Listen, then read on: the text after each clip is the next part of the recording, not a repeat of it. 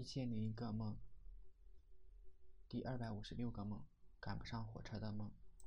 有天去搭火车，火车到的时候才发现是平板车，没有座位，人们怀坐怀蹲，我觉得这太奇怪了。不过上车的人争先恐后的抢位置，我也不甘示弱，上了车，很快就开车了。中途还交会一一列火车，乘客也是像我们一样坐在火车上。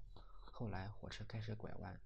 而这弯道很大，我跟几个乘客掉了下来，而火车继续往前开。可能司机没有发现有人掉下火车，我们就沿着铁轨往前走，希望走到车站。不过这个地方杂草丛生，铁铁轨弯弯曲曲，很快就迷路了。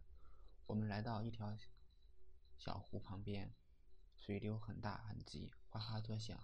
就在这时。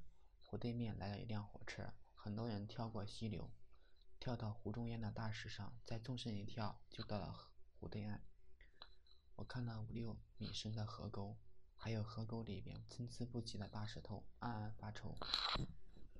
我感觉自己没有办法跳过去，可是火车不等人，我还是冒险跳了过去。等我到大石头上，发现距离湖对岸还有五六米宽。这绝对没有办法跳过去了，真不知道前面的人怎么过去的。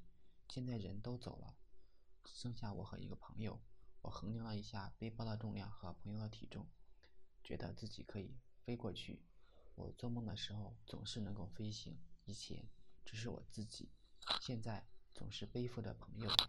正好大石头也比较高，我可以趁着下坠的时候加速，加速以后飞起来就好。